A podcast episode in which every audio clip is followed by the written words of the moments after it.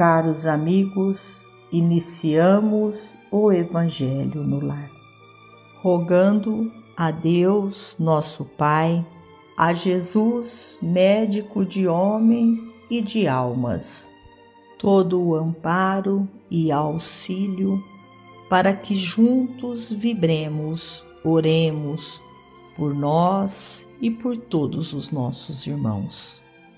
Que o manto de Maria de Nazaré envolva-nos a todos. Nesta corrente fraterna, citamos nós a presença dos emissários de luz, trabalhadores da vitória do bem, que adentram os nossos lares, trazendo a paz, o equilíbrio, o conforto tão necessário para que prossigamos a nossa missão neste planeta Terra. Do livro Irmão, no Reino do Coração. Em verdade, asseverou Jesus que o reino de Deus ainda não é deste mundo. No entanto, várias vezes afirmou que esse reino permanece dentro de nós. Muitos aguardam a vinda espetacular do céu à terra, ignorando que a construção do céu há de começar em nós, se nos propomos alcançar a vida perfeita. Não esqueça o reino do coração se aspiras trabalhar pelo reino do Cristo. Não podes sustar a perturbação que ruge em derredor dos teus passos. Entretanto, é possível apaziguar a própria alma e encontrar dentro dela um abrigo de serenidade e esperança.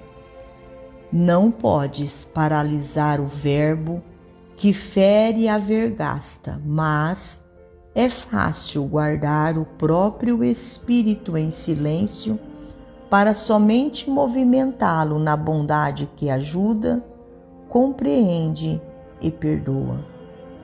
Não podes, sem dúvida, inventar de repente hospitais e escolas lares e templos em que a coletividade enferma e sofredora encontre de imediato remédio e ensinamento, aconchego e fé viva. Contudo, ainda hoje, é possível socorrer o parente desarvorado, amparar a criança infeliz, consolar o velhinho anônimo, auxiliar ao ignorante com uma frase amiga ou encorajar o irmão doente.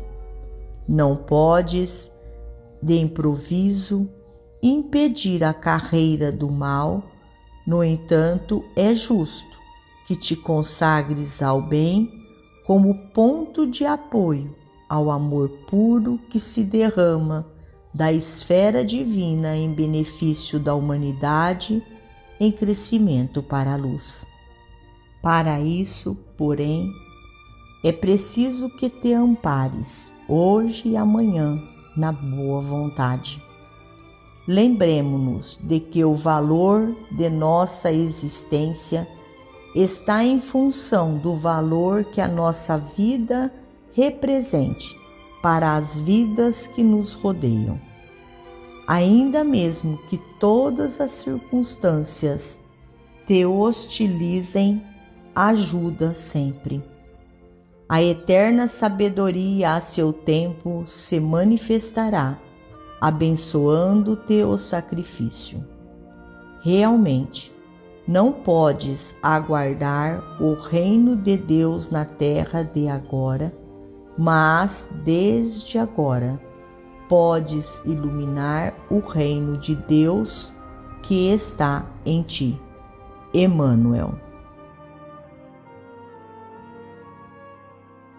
Finalizamos a mais um Evangelho no Lar.